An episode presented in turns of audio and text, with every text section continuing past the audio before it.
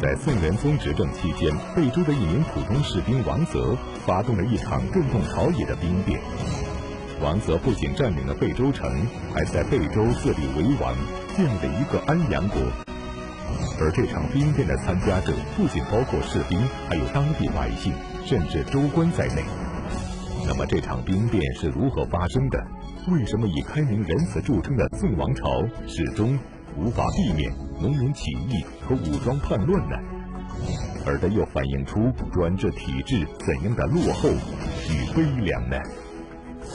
历史高级教师袁腾飞为您带来大型历史系列节目《腾飞五千年》。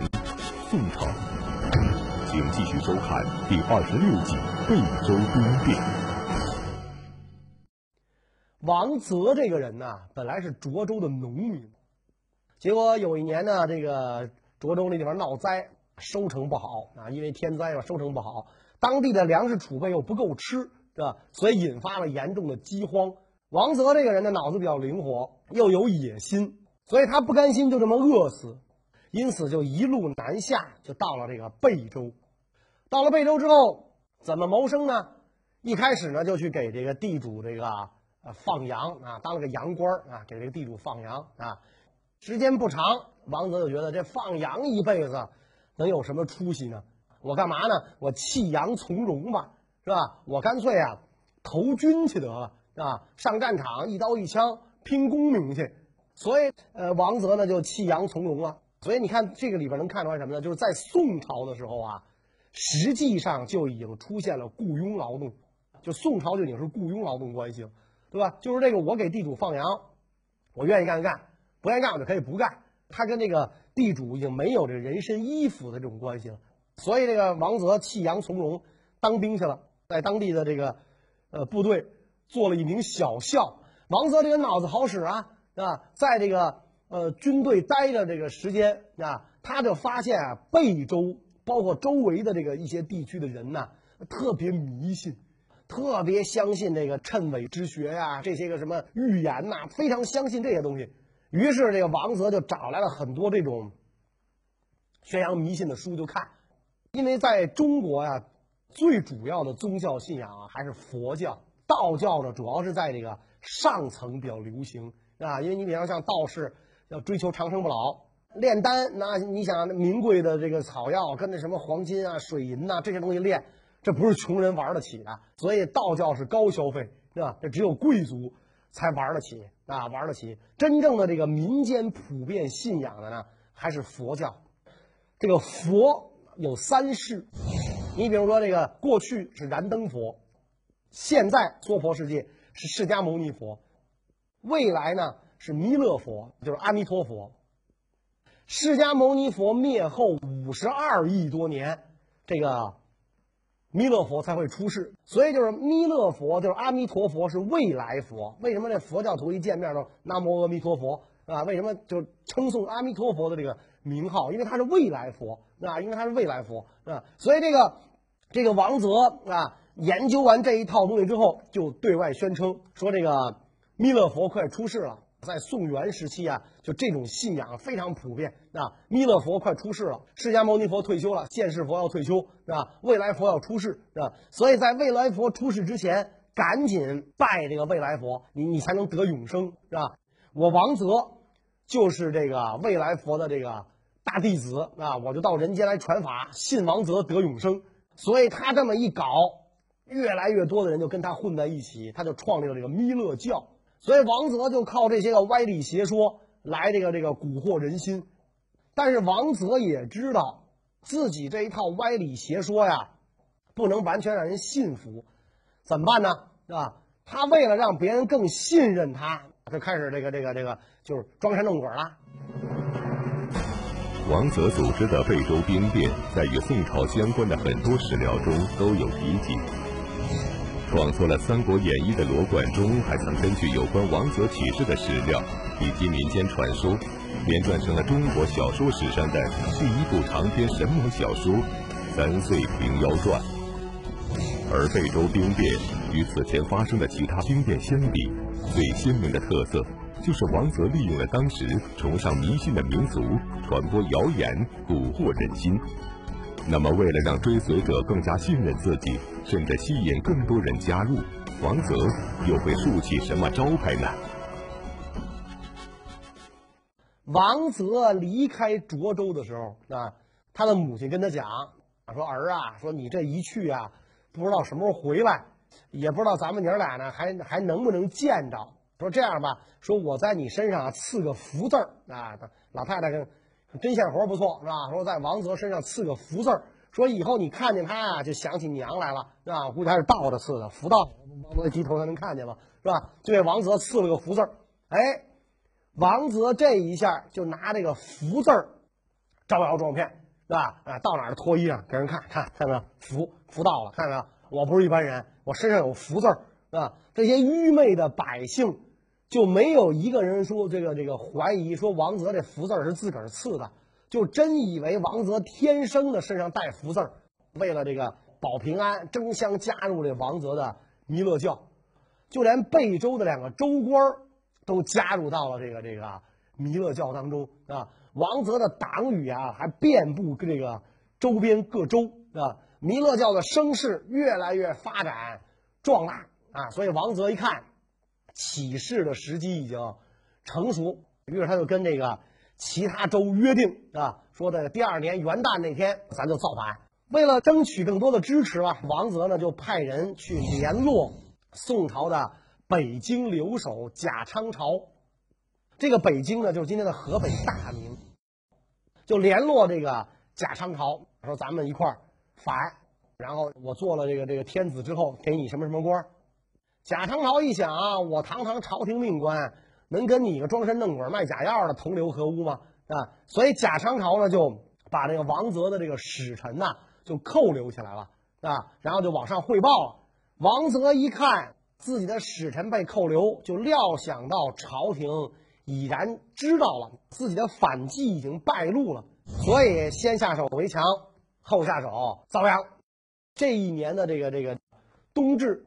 他本来准备元旦造反的，结果在这个冬至的时候，贝州的这个知州叫张德一，正在跟那个僚属们啊一起在这个宫观里面祭拜啊，正在这个拜神的时候啊，王泽这个率领叛军就冲进了关内，就把这个知州张德一呢就给俘虏了。然后王泽叛军就赶往府库，州的这个财政局，就强迫通判董元亨交出府库的钥匙。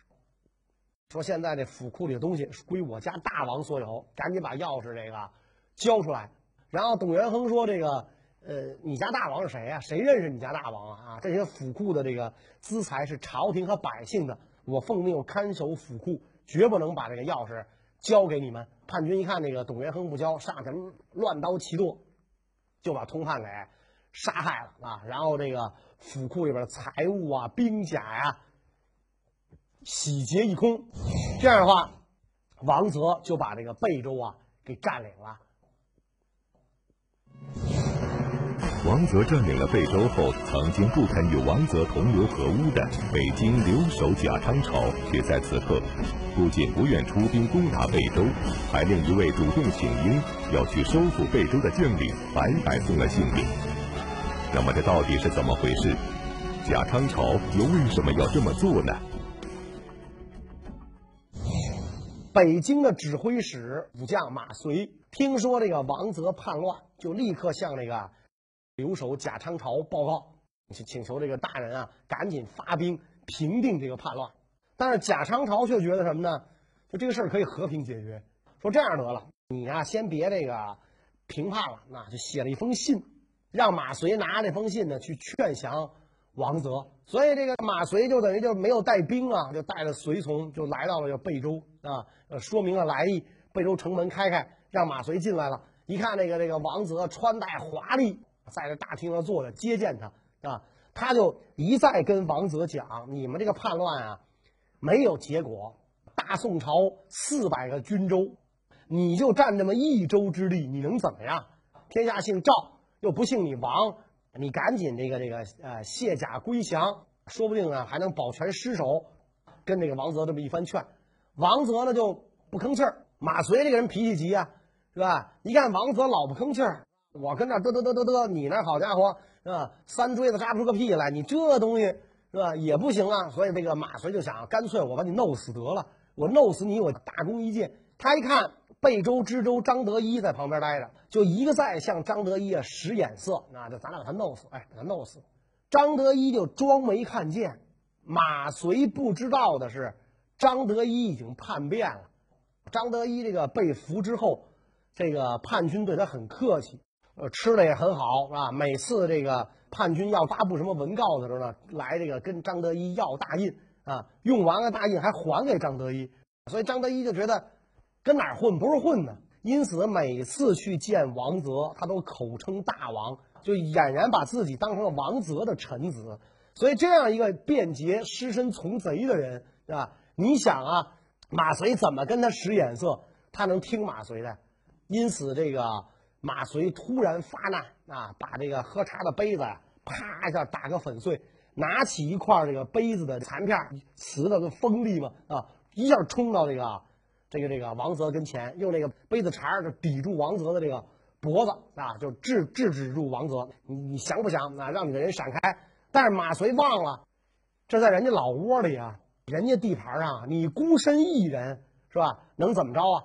所以这个王泽的这个属下就冲上来了，因为你手里有这个杯子杯杯子茬儿，你是吧？你不是说你拿着把刀，你还能抵抗一下？所以王泽的这个喽啰走狗冲上来，挥刀就砍。马遂下意识用胳膊一挡，咔一下，一条胳膊就被砍下来了。马遂虽然疼痛难忍，但是破口大骂王泽不止，说你别撞到我手里，撞到我手里，我非得把你。碎尸万段不可！你个奸贼啊！于是大家乱刀齐上，马遂就殉国了，英勇就义。后来这个呃马遂殉国的消息传到京城，就有人弹劾这个贾昌朝，说贾昌朝这是这个借王泽之手除去马遂，他跟马遂不和，所以马遂让出兵平叛，他不肯啊。然后呢，他让这个马遂一个人到这个王泽的老窝去劝降，等于把马遂啊送入虎口，所以。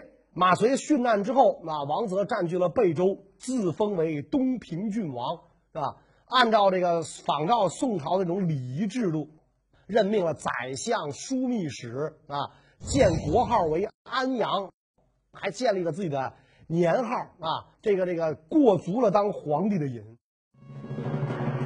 王泽依靠发动兵变，从一个曾经吃不饱饭的洋官，摇身一变。成了统治一州百姓的土皇帝，那么这种生活境况的巨大反差，会使他做出哪些行为？他又会如何统治这个所谓的安阳国呢？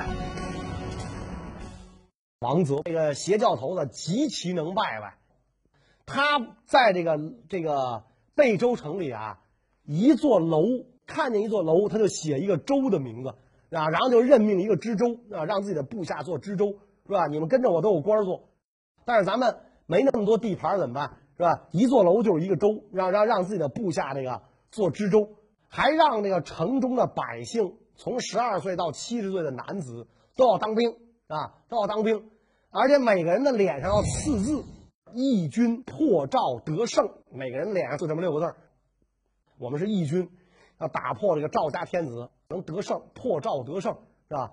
贝州城的百姓到这个时候才知道王泽这贼的真面目，于是纷纷外逃啊。王泽又下令，这个这个五家为一保啊，这个实行连坐法，如果有一家有人外逃，其他四家要被杀头。所以等于他的统治实际上比原来的这个赵家天子啊还黑暗残暴多。中国古代的地方这种叛乱都是这样，是吧？他这个就是为了自己过上好的日子。住好房子，吃好的，穿好的，分地主小老婆，他才要参加，他才要叛乱。叛乱了之后，他就这个我可有今天了，这这这种感觉，小人乍富的这种感觉。所以他这种掠夺，就是饿狼的这种掠夺，比吃的半饱不饱的狼还要厉害啊，还要厉害。王泽就是一个一这样一个典型。更逗的是呢，就这帮人胸无大志，小富即安。他占据贝州之后。既没有攻取其他州县，也没有说我这个把这个府库洗劫一空之后，然后我上梁山是吧？像那个《水浒》里那帮人似的，我聚啸山林跟朝廷周旋，而是就在这个贝州城里关上门，过小朝廷的日子，坐等官军来攻，那这整个就是一个这个怎么说呢？耗子舔猫作死的行为。消息传到京城，宋仁宗就怒了：我大宋地盘被人抢走了一个州，还多出来一个安阳国，这朕绝不允许。那宋仁宗觉得哭笑不得，所以命令开封知府名号为河北安抚使，前往派兵征讨。同时呢，这个宋仁宗下达诏旨，说这个贝州城内如果有人能够放下绳索，迎接官军登城灭敌的人，授予一定的官职，然后还要赏钱两千贯，就号召这个城中百姓啊，这个书城投降。那明浩虽然是文官，但是在宋夏战争当中啊，明浩就是这个经常在前线领兵的啊，打仗的是吧？因为宋朝都是文官治军嘛。明浩最擅长的事儿就是修筑城堡和训练士卒啊，所以明浩到达这个贝州城下，发现这个贝州城啊易守难攻，不是那么轻易能打下来的。于是明浩下令把这个贝州城团团围住，然后修建这个城堡啊，就是在这个贝州城前面啊堆这个土堆儿，然后呢上面用木头盖这个敌楼，然后士兵可以站在这个。敌楼上往贝州城内射箭，也可以观察贝州城内的动静啊。然后在在这个土堆上设立抛石机，往下这个这个攻打这个贝州。结果这个呃官军虽然把这个这个土丘这种城堡啊建立起来了，但是呢看守却不是很严。所以王泽的这个叛军从贝州城内冲出来，一把火把这个官军修的这个这这种这个监视型的这种碉堡啊，咱就赶个楼子嘛，给烧了。明浩下令建造的这种工程设施，被称为巨婴，在《孙子兵法》中特别提到，建造它工程浩大。然而，让明浩没有想到的是，自己耗时耗工打造出来的强大武器，居然轻易的就被摧毁了。那么，此时面对易守难攻的贝州城，明浩又会想出什么样的工程策略呢？他又能否成为平定贝州兵乱的第一功臣呢？明浩一看上边动不行，那只好从底下动了啊，于是就挖地道。特别是这个王泽啊，就以他的这个智力水平，包括他手下这帮乌合之众，是吧？是想不到说我在城里啊埋一个大瓮，然后我听哪有这个这个声儿是吧？是不是官军挖地道？想不到，因此城南挖掘地道往城中心挖很顺利啊。但是他毕竟需要一定的时间，你把你的夜里挖。就是白天挖，你得有掩护啊，得离城很远的地方开始挖，在自己的营帐里边挖啊。你不是在城底下公开作业，那人就明白了啊。所以在挖地道的这段期间啊，这个官军呢就在城北不断的发动这个佯攻，吸引王泽叛军的注意力啊。然后这地道就在挖，挖地道的同时，这个咱们前面说过了嘛，是吧？这个朝廷的诏旨就到了啊，就是说。如果城里的百姓有愿意这个输城纳款的啊，这个朝廷要给予奖励。百姓本来都安居乐业，这个这特别是城中百姓本来都是良民，安居乐业，对吧？没想到来了这么一货啊！王泽弄了个弥勒教，让大家都得入教。所以这个这个现在呢，城里要吃没吃，要喝没喝，被这个官军团团围住。王泽这帮人一天到晚锦衣玉食的，比原来的这个那周老爷过得还好。所以这个百姓们就知道了自己才是受害者呀，是吧？他这个造反的结果他富了，咱们哥们比以前还穷，是吧？于是这个宋军在挖地道的同时，城中的百姓啊就跟这个外边的官军啊就联络，说我们准备放这个绳索下来，让官军进城啊，就把这个信绑在箭上就射出去了。所以这个明浩呢就按照城中的百姓跟他约定的日子。就派遣这个官军登城，城上把绳索放下来，官军就登城了。才有几百个人上了城墙，这个先登城的人呐，就怕后边的人跟他抢攻，居然就把这绳索给剪断了，等于后面的部队就堆在这个城墙底下上不来。而上来的这几百人被警惕性很高的叛军发现了啊，叛军向这几百人呐就杀过来了，那就杀过来了。这几百人到这个时候才后悔把这个绳索给割断，再放绳索，这个招援军上来已经来不及了。所以这几百人不但没有打退叛军，相反，在城墙上被叛军杀了个干干净净。所以明浩一看贝州城一时半会儿攻不下来，这样的话呢，就只好这个给朝廷上表请求这个援军。但是枢密使夏竦这家伙太坏了，他跟明浩不和，他怕这个明浩在前线立功，然后这个职位会超过自己，位居自己之上，所以他就把这个明浩所有的告急的这个文书全给这个压下来了，他不给这个宋仁宗看。宋仁宗担心那个贝州兵变迟迟得不到解决呀，会有变故，所以在一次这个上朝的时候，他就问身边的大臣。